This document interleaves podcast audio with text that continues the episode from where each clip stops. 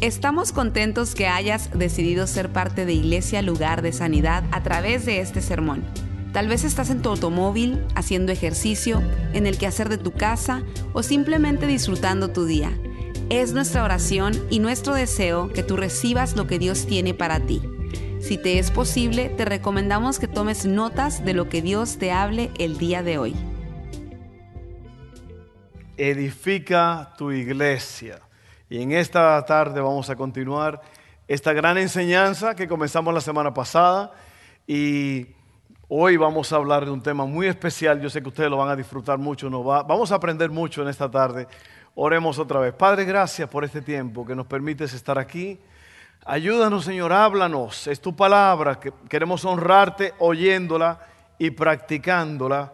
Así que gracias por todo lo que haces, Señor, en el nombre poderoso de Jesús. Amén, amén. Queremos darle la bienvenida a los que nos visitan online. Eh, buenísimo que están con nosotros. Esperamos que Dios le derrame bendición sobre ustedes donde quiera que estén, en sus casas o, en cualquier lugar del mundo donde estén. ¿Alguien nos visita por primera vez? ¿Alguien nos visita por primera vez? Yo quiero ver, levante la mano, no te vamos a poner de en pie, no te vamos, o sea, amén. All right. Bastante personas aquí, dos amigos. Gloria a Dios. Qué bueno que están aquí con nosotros en esta tarde. Un honor tenerlos. Hablando de eso, yo tengo unos amigos muy especiales en esta tarde. I have some very, very special friends uh, here today.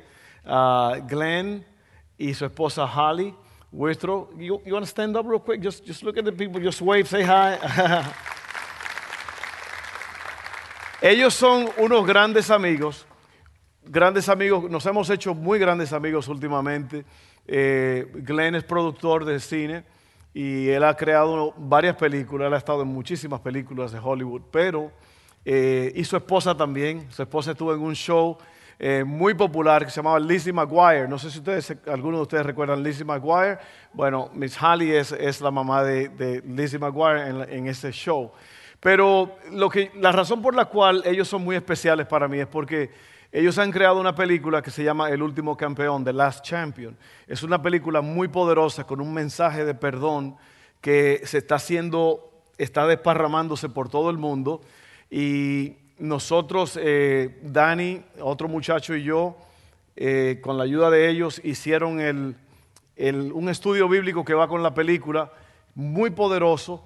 Así que todo eso va a salir y por eso yo quería nada más reconocerlos a ellos por el trabajo que están haciendo, por lo que Dios está haciendo en la vida de ellos y para nosotros ellos son muy especiales. Así que gracias por todo lo que están haciendo. Thank you for what you're doing and for allowing God to use you in, this amazing thing. Él se entregó al Señor, él y su esposa, ellos sirven a Dios ahora y, y están, ellos están produciendo para el reino. Amén. All right, bueno, gracias Señor. Y también todos los que nos visitan, gracias, son muy especiales para nosotros. Bueno, vamos a hablar rápidamente de este, este tema eh, edifica tu iglesia. Y yo quiero hablar hoy sobre relaciones con propósito. Relaciones con propósito. Y la, la razón por la cual esto es tan importante es porque para mi trabajo, como, no como pastor ni como líder, pero mi trabajo como un hermano en la casa es edificar a mis hermanos. Edificarlos, ayudarlos. Y, y nos ayudamos y nos entendemos mutuamente. Yo no sé si usted sabía que la Biblia, el Nuevo Testamento, usa la palabra o la frase unos a otros más de 50 veces. Unos a otros, amados los unos a los otros. Llevan, llévense las cargas los unos por los otros, soportando los unos a los otros. Y yo quiero hablar de eso hoy, relaciones con propósito. Todos los éxitos de la vida, oiga bien, todos los éxitos de la vida son el resultado de iniciar relaciones con la gente correcta y luego fortalecer esas relaciones con buenas destrezas relacionales. De igual modo, oye bien, los fracasos en la vida casi siempre pueden atribuirse a fallas en las relaciones personales. Y tú sabes que nosotros aquí en esta iglesia lo que queremos hacer es enseñarte enseñarte a cómo vivir al máximo, cómo ser mejor, cómo hacerlo, how to. ¿Por qué? Porque muchas veces se predica un mensaje que es mucha espuma y poco chocolate, mucho griterío, mucho corredero, pero la gente no están aprendiendo a cómo, cómo me voy a relacionar con la gente. ¿Cómo es que se hace eso? ¿Cómo es que yo puedo amar a la gente? ¿Y cómo ellos me aman a mí? ¿Cómo podemos interactuar? Hay unos secretos extraordinarios que tú vas a aprender hoy. Vamos a ver lo que dice el libro de Hechos, capítulo 2, 42 al 47. En esta narración se nos da una, una foto, un cuadro perfecto de lo que es una iglesia que está trabajando en armonía y que se está edificando una a la otra. ¿Ok? Miren esto, miren qué cosa más hermosa es esto. Hechos 2, 42 al 47. Todos los creyentes, esto fue después que Cristo subió, que se fue y la iglesia empezó, dice, todos los creyentes se dedicaban a las enseñanzas de los apóstoles, a la comunión fraternal, a participar juntos en las comidas, entre ellas la cena del Señor y la oración. Un profundo temor reverente vino sobre todos ellos y los apóstoles realizaban muchas señales milagrosas y maravillas. Todos los creyentes se reunían en un mismo lugar y compartían todo lo que tenían. Vendían sus propiedades y posesiones y compartían el dinero con aquellos en necesidad. Oiga bien, adoraban juntos en el templo cada día, se reunían en casas para la cena del Señor y compartían sus comidas con gran gozo y generosidad. Todo el tiempo alabando a Dios, todo el tiempo, no de vez en cuando, ¿eh? todo el tiempo alabando a Dios y disfrutando de la buena voluntad de la gente. Y cada día el Señor agregaba a esa comunidad cristiana los que iban siendo salvos. ¿Sabe que yo estoy leyendo esto y yo estoy pensando en ustedes? Esto es lo que está pasando aquí. Eso no pasó nada más hace dos mil años. Yo creo que está pasando ahora mismo entre nosotros. Yo leo eso yo, yo estoy viviendo eso. Yo estoy viviendo esa, esa historia ahora mismo. Así que saber relacionarnos, estas son gente que se sabían relacionar unos con otros. Saber relacionarnos con los demás y escoger las relaciones correctas es un arte que debemos aprender a dominar. Yo voy a leer unas escrituras otra vez en un rato. No solamente tenemos que aprender a escoger nuestras relaciones, pero también quién nos escoge a nosotros para hacer sus relaciones. O sea que miren, esto es muy importante. Uno busca personas, uno conoce personas y esas personas le caen bien a uno, tienen cosas en común, empieza a enlazarse una amistad. Y qué bien, ¿y dónde vives? Yo vivo aquí, yo vivo, oh, y yo vengo de tal sitio. Eso puede ocurrir en la iglesia, puede ocurrir en el trabajo, puede ocurrir en una tienda. Pero así es como comienzan las amistades y uno hay un interés mutuo. Amén. Pero a veces hay personas, cuando tú inicias las relaciones, eso es bonito, es importante, hay que saber, dice aquí que hay que tener destreza para hacer esto. Ahora, mira lo importante aquí es, hay que tener cuidado de quién te escoge a ti para ser sus amigos, porque no todo el mundo es quien dice que es o quien aparenta ser. Amén. Muchas personas no son lo que, lo que dice que son. Entonces hay que tener cuidado con quién te escoge a ti para ser su amigo, porque uno tiene que cuidarse, amén. Uno tiene que cuidarse uno, tiene que cuidar a su familia, tiene que cuidar la iglesia. Aquí sí que ten cuidado a quien, te escoge a ti y a quien tú escoges como amigos. Para profundizar nuestras relaciones tenemos que entender tres principios tres principios. Un principio es un, sistema por el cual las cosas suceden. La diferencia entre un principio y una ley es que los principios nunca cambian, las leyes sí cambian. Y yo te voy a enseñar tres principios, tres procesos básicos para poder aprender a profundizar nuestras relaciones, porque como iglesia tenemos que edificarnos. El poder más grande está en la iglesia. Amén. Entre los hermanos. Yo traje unas cositas aquí que voy a usar para mi eh, mensaje. Porque estos tres principios son muy importantes. Amén.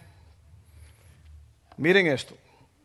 Son tres principios que te voy a enseñar. El principio del lente, el principio del espejo y el principio del dolor. Son tres cosas, tres procesos muy importantes en cuanto a las relaciones. ¿Cuántos están listos? Are you ready? Ok, el principio del lente. El principio del lente. Y esto es importantísimo en cuanto a las amistades, en cuanto a las relaciones. ¿Por qué? Porque nuestro deber es edificarnos unos a otros. Edifica tu iglesia. All right? Mira esto. El principio del lente se trata de mi percepción de los demás, cómo yo veo a la gente, cómo yo veo a las otras personas. ¿Ok? principio del lente. ¿Cuánto han usado uno de estos? Por ahí en, en, buen mexicano le dicen, eso es un mira lejos, porque mira lejos. Dice que llegó un hombre de un, de un pueblito, llegó a la ciudad a buscar a su primo, su primo trabajaba en una construcción, por fin llegó a la construcción y dijo, oye, ¿usted conoce a José, mi primo? José, José Sánchez, oh, ah, sí, José, míralo, él está allá, allá en esa torre, allá, ¿lo ves ese hombre? No, pero no lo puedo ver. Ah, aquí tengo, míralo, allá está. Y, lo, y así está, y dice, hey José, ¿cómo estás? Porque lo vio cerca, ¿no? el principio del lente. Lo que tú ves, lo que tú estás viendo es el principio del lente mi percepción de los demás. Quien usted, quien es usted determina cómo ve las cosas a su alrededor. No es cómo están las cosas alrededor, es lo que tú eres. Lo que tú eres por dentro, así tú vas a ver las cosas. Amén. Miren esto. Usted no puede separar su identidad de su perspectiva. La perspectiva es la forma de ver las cosas. Todo lo que usted es y todas las experiencias que ha tenido dan color y forma a su realidad.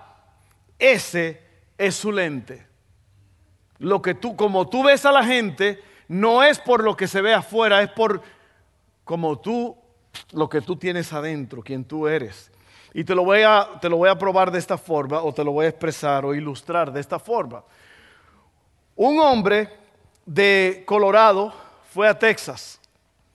Y en Colorado hay muchas montañas, montañas rocosas, hay muchos bosques y montañas altísimas.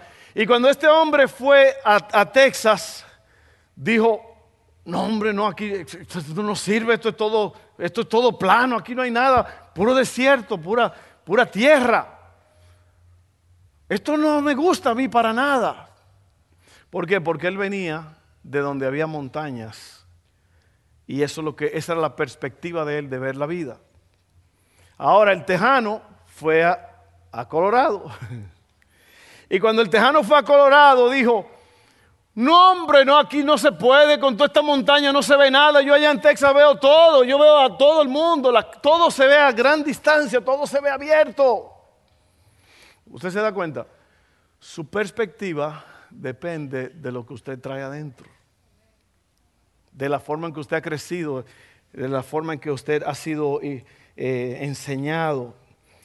Lo que uno ve está influenciado por lo que uno es. Oye bien, lo que uno ve está influenciado por lo que uno es.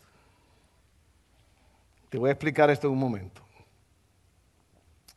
No es lo que nos rodea lo que determina lo que vemos, sino lo que está dentro de nosotros.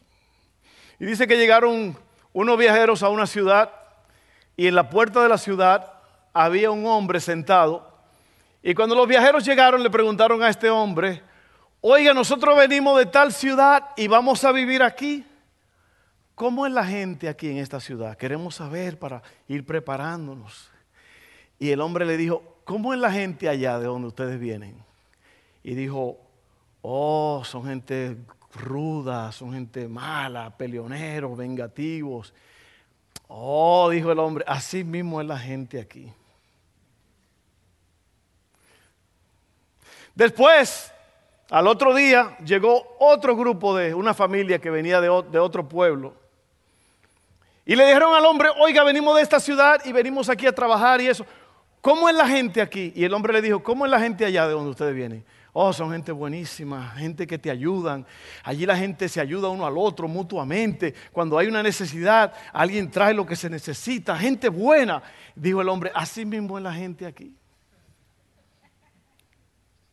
La moraleja de este asunto, ¿sabe cuál es? La forma en que lo que tú traes adentro es como tú vas a ver las cosas. Así es. ¿Usted no ha visto gente que tiene un ojo crítico para todo? Todo le hiede y nada le huele. Es porque traen el mal adentro. Y son calculadores y son, y son ah, prejuiciosos y todo, porque así, porque así vienen por dentro.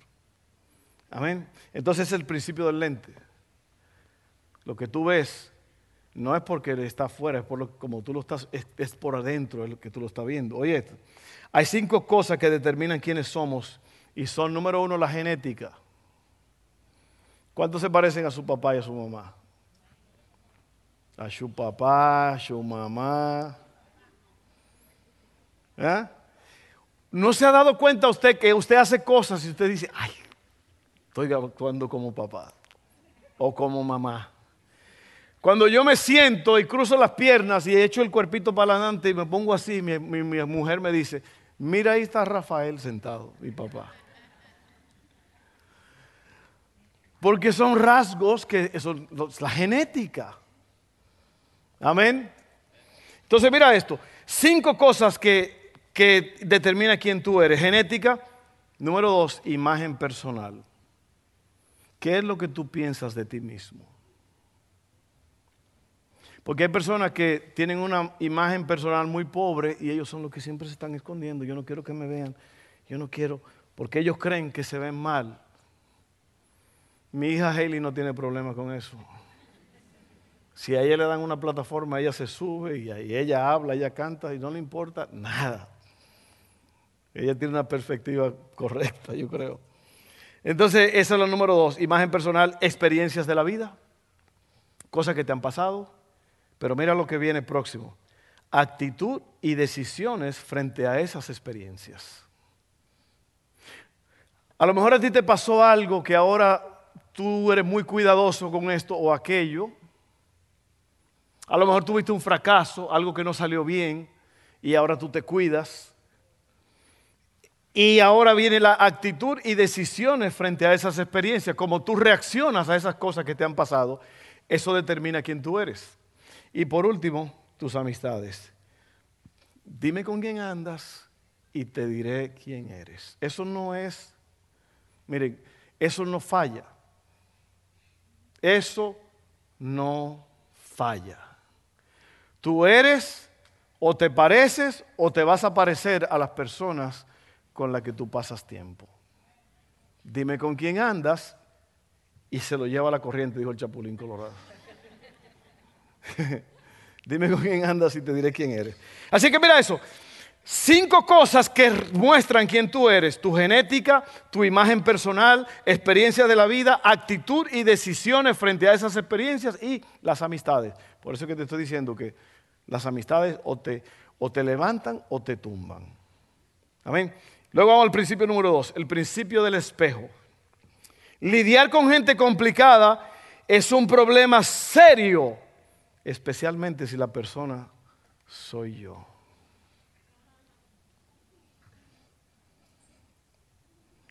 El principio del espejo. Oye esto. Me he examinado a mí mismo y he asumido la responsabilidad por quién soy yo. Las personas que no están conscientes de quiénes son y de lo que hacen, con frecuencia dañan sus relaciones con los demás. Mírese en el espejo. Cuando uno se mira al espejo es para asegurarse que todo está bien y para corregir lo que se ve mal. ¿Cuántos se miraron en el espejo hoy?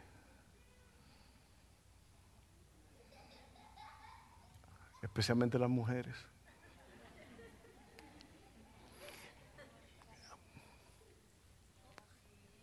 Eso hay que arreglar todo eso.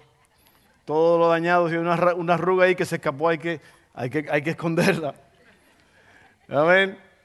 Te has mirado en el espejo. Eh. Cuando tú te miras en el espejo es para... Ve, porque uno dice, no es que mi problema es fulano, mi problema... No, no, mírate a ti primero.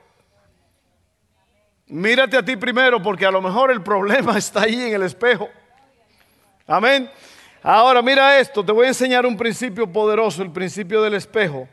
Primera de Timoteo 4:16, cuando uno se mira al espejo es para asegurarse de que todo está bien y para corregir lo que se ve mal. Mira lo que dice Primera de Timoteo 4:16. Dice, ten cuidado de ti mismo y de la doctrina. Eso es lo que Pablo le dice a Timoteo. Persiste en ello. Si haces esto, te salvarás a ti mismo y a los que te escuchan. ¿Sabes lo que Pablo le dice a Timoteo? Ten cuidado con tu conducta. Ten cuidado con lo que haces. Ten cuidado con la forma en que procedes y ten cuidado con lo que estás enseñando.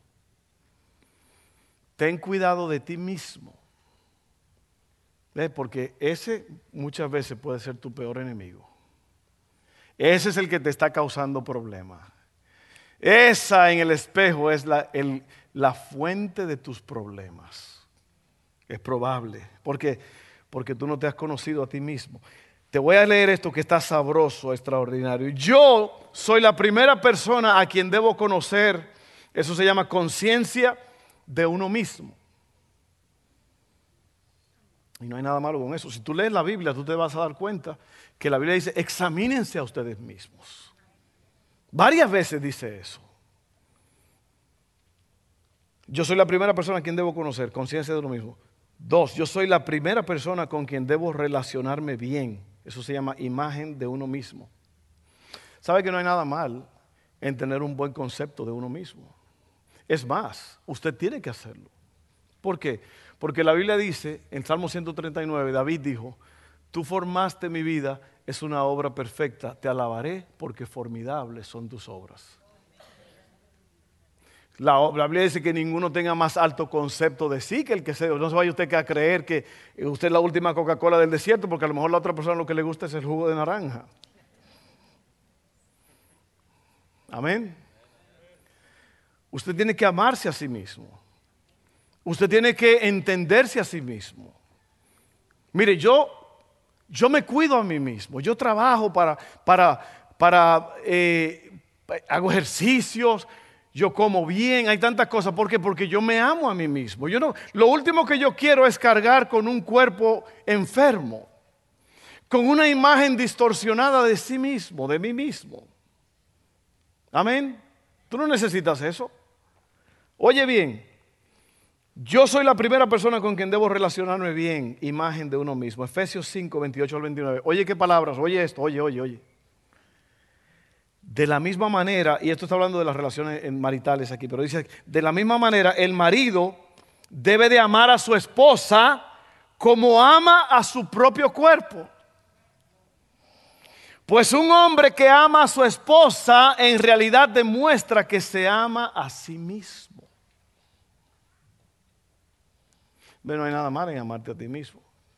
El problema es obsesionarte contigo mismo que tú te miras en el espejo y tú dices, mira nomás, mira nomás qué chulada, como dice por ahí. Wow. Yo creo que está bien hacer eso si es, si es nada más que tú estás teniendo un buen tiempo contigo mismo. ¿Ok? Pero no te vayas a creer demasiado, ¿eh? Tú eres imagen de Dios, esa imagen hay que cuidarla. Hay que protegerla, hay que guardarla. Tienes que tener conciencia de quién tú eres. ¿ok? Yo soy la primera persona a quien debo cambiar. Eso se llama superación personal. Nosotros queremos que Dios cambie a la gente. O mejor dicho, queremos cambiar a la gente, pero es Dios el que cambia a la gente. Te, te voy a dar un consejo. Deja de tratar. No vas a cambiar a nadie. Lo más que tú le dices a tu esposa, a tu esposa que cambie, lo más que te vas a meter en problemas. Amén. ora por esa persona. Y Dios va a hacer la obra. Amén. Yo soy la primera persona a quien debo cambiar, superación personal. Lo bueno de todo esto, lo sabroso de todo eso, que usted se lo va a llevar ese mensaje, ahí está todo escrito. Porque a lo mejor usted está pensando, ay, ¿qué fue lo que dijo el pastor sobre eso? ¿Y qué fue lo que dijo?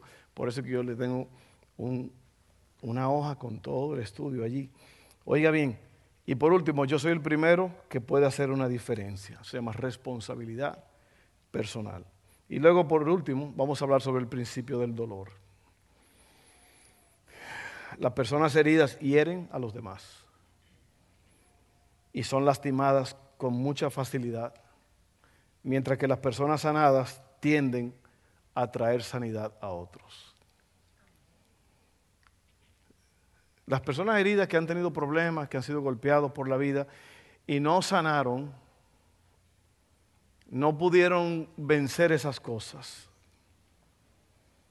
Esas personas tienen, cuando se enfrentan a otra persona, en vez de ayudarlo a ser sanado, lo que hace es que hieren.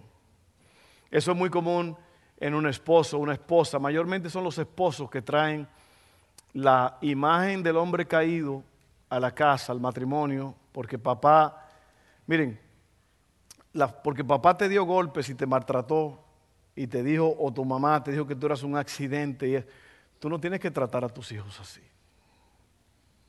Tú eres el que va ahora el factor determinante, tú vas a cambiar las cosas, tú vas a romper esa maldición.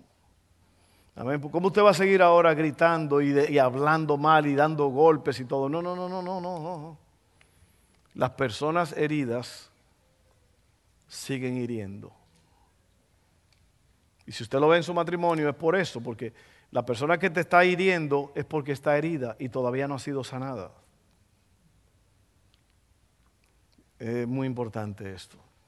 ¿Cuáles son las heridas que todavía no han sido sanadas y por qué? ¿Cuáles son? Yo de niño pasé por muchas cosas. Mi, mamá era es, una mujer extraordinaria. Mi papá, aunque yo lo amaba y todo, mi, papá como quiera, siempre lo voy a amar, siempre voy a tener un buen recuerdo de él, pero también tengo recuerdos muy negativos. Pero yo no puedo basar mi presente ni mi futuro en el pasado que tuve con mi papá. Yo tengo que vencer y salir adelante. ¿Por qué? Porque yo tengo una vida que vivir. Amén. Y hay personas que se pasan la vida en el pasado. Es lo que me hicieron. Es que me torturaron. Es que me maltrataron. Es que yo tengo el derecho. No, no, no. Tú no tienes ningún derecho. Tú no, tienes que hacer lo que a ti te hicieron. Amén.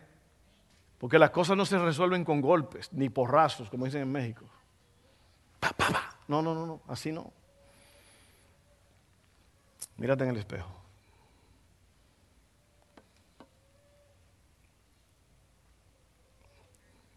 Acuérdate del lente.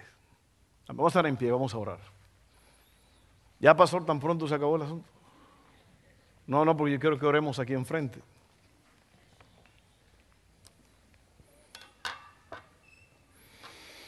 El principio del lente, recuerda, lo que tú ves es por lo que tú traes adentro. ¿No te ha pasado? Hay gente que trae una negatividad por dentro y tú le dices, oye, yo voy, ¿sabe que a veces no es bueno decirle a la gente que tú vas a empezar un negocio porque, oye, son, te apagan, te apagan la vela, te quitan el deseo de, de seguir. Hay veces que tú tienes nada más que callarte y hacer lo que tienes que hacer porque la gente, es lo que yo le decía a los hombres en día pasado, se llama el principio del cangrejo. El cangrejo es un animal muy, muy, muy loco. El cangrejo, si está solo en un lugar, él se sale. Si lo dejan en una lata, en un recipiente, él busca la forma de salirse. Pero un cangrejo que está con otros cangrejos, no va a salir nunca. Porque los otros cangrejos los... Y imagínate viviendo con, con cangrejos. ¿Y cuál es tu familia? Yo soy de la familia Jaiba.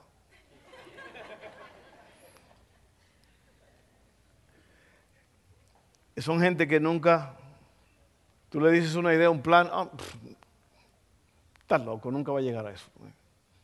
Mejor ni le digas. Entonces, en esta tarde, yo quiero que tú pienses en el principio del lente. cuando tú estás sanado, tú estás corregido, tú estás examinado bien, tú vas a ver las otras personas con alegría, con paz. Usted no va a estar juzgando a la gente, sino que usted va, usted lo va a aceptar como son. Se va a cuidar, porque como dijimos ahorita, usted tiene que tener cuidado a quien usted permite en su vida. ¿ok? Pero luego viene el principio del espejo. Tú eres la primera persona que tiene que cambiar. hombre, yo necesito otra mujer porque esta mujer ya no, esta mujer me hace la vida imposible. O este hombre, qué horrible.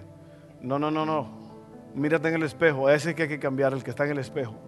Y no vaya a poner el espejo a su esposa. No, no, no, póngaselo usted. Corríjase usted. Amén. Y cuando nosotros hagamos esto, vamos a vivir una vida tranquila y feliz. Una vida de, oiga, porque mire, oiga bien lo que le voy a decir. Si yo, Fernando Gutiérrez, no estoy contento conmigo mismo, nadie me va a hacer feliz ni me va a hacer contento. Incluso nadie te puede hacer feliz a ti. Mucha gente dice, ay, que mi esposo me hace muy feliz. No, él te hace feliz porque ya tú eres feliz. Amén. Tú tienes que saber quién tú eres. Tú tienes que saber que hay cosas que tú no vas a poder explicar ni entender y vas a tener que seguir caminando. Tú vas a tener que entender que hay cosas que todavía hay que corregir y hay que corregirlas. Tú tienes que entender que tú fuiste creado a la imagen de Dios, que Dios te ama y que Dios tiene un muy alto concepto de ti.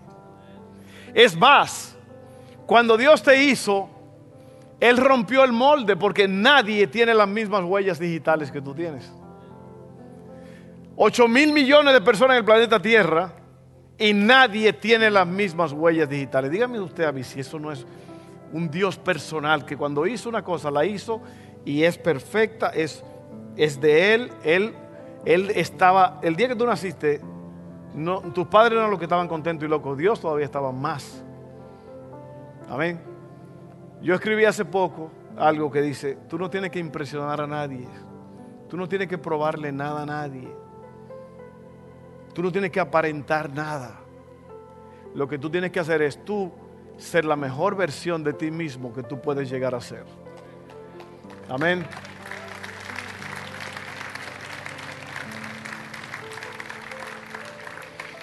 La gente no tiene que decirme a mí quién yo soy, ya yo sé quién yo soy. Ahora si me lo dicen, yo le digo gracias. Y le puedo decir también gracias, pues, Dios lo ha hecho, lo que. Usted diga, pero usted tiene que tener una, una buena conciencia de sí mismo. Porque si no, usted va a hacer naufragar a los que están a su lado. Una persona que no es feliz va a hacer hundir a los que están a su lado. Amén. Acuérdate. Tú no vas a poder vivir una vida extraordinaria si tú no crees en ti mismo. Y si tú no tienes una conciencia de quién tú eres. Amén. Vamos a orar. Padre, gracias en esta tarde. Ayúdanos, ayúdanos, Señor, en el nombre de Jesús. Ayúdanos, ayúdanos en esta tarde, Padre. Ayúdanos a ver las cosas como tú las ves. Ayúdanos a, a vernos a nosotros primero para trabajar con nosotros mismos. Y luego ayúdanos a entender que si yo estoy herido, yo voy a herir a otros. Así que yo declaro sanidad en mi vida ahora. En el nombre de Jesús. Déjeme hacer una oración por personas que a lo mejor están aquí en esta tarde y usted nunca ha hecho su relación, perdón, su decisión de ser un cristiano, de caminar con Jesús, de pedirle al Padre que le perdone sus pecados para que Jesucristo lo salve. Si usted no ha hecho eso, yo quiero hacerlo ahora. Así que vamos a hacerlo. Usted ore conmigo, todos vamos a orar juntos esta oración. Amén. Ore conmigo y, hágala con, con deseo Dígale, Padre, yo creo en ti. Creo en Jesús. Él murió en la cruz por mí. Tomó mi lugar. Llevó mi pecado. Te pido perdón por todos mis pecados. Dame la vida eterna. Gracias, Padre en el nombre de Jesús. Amén.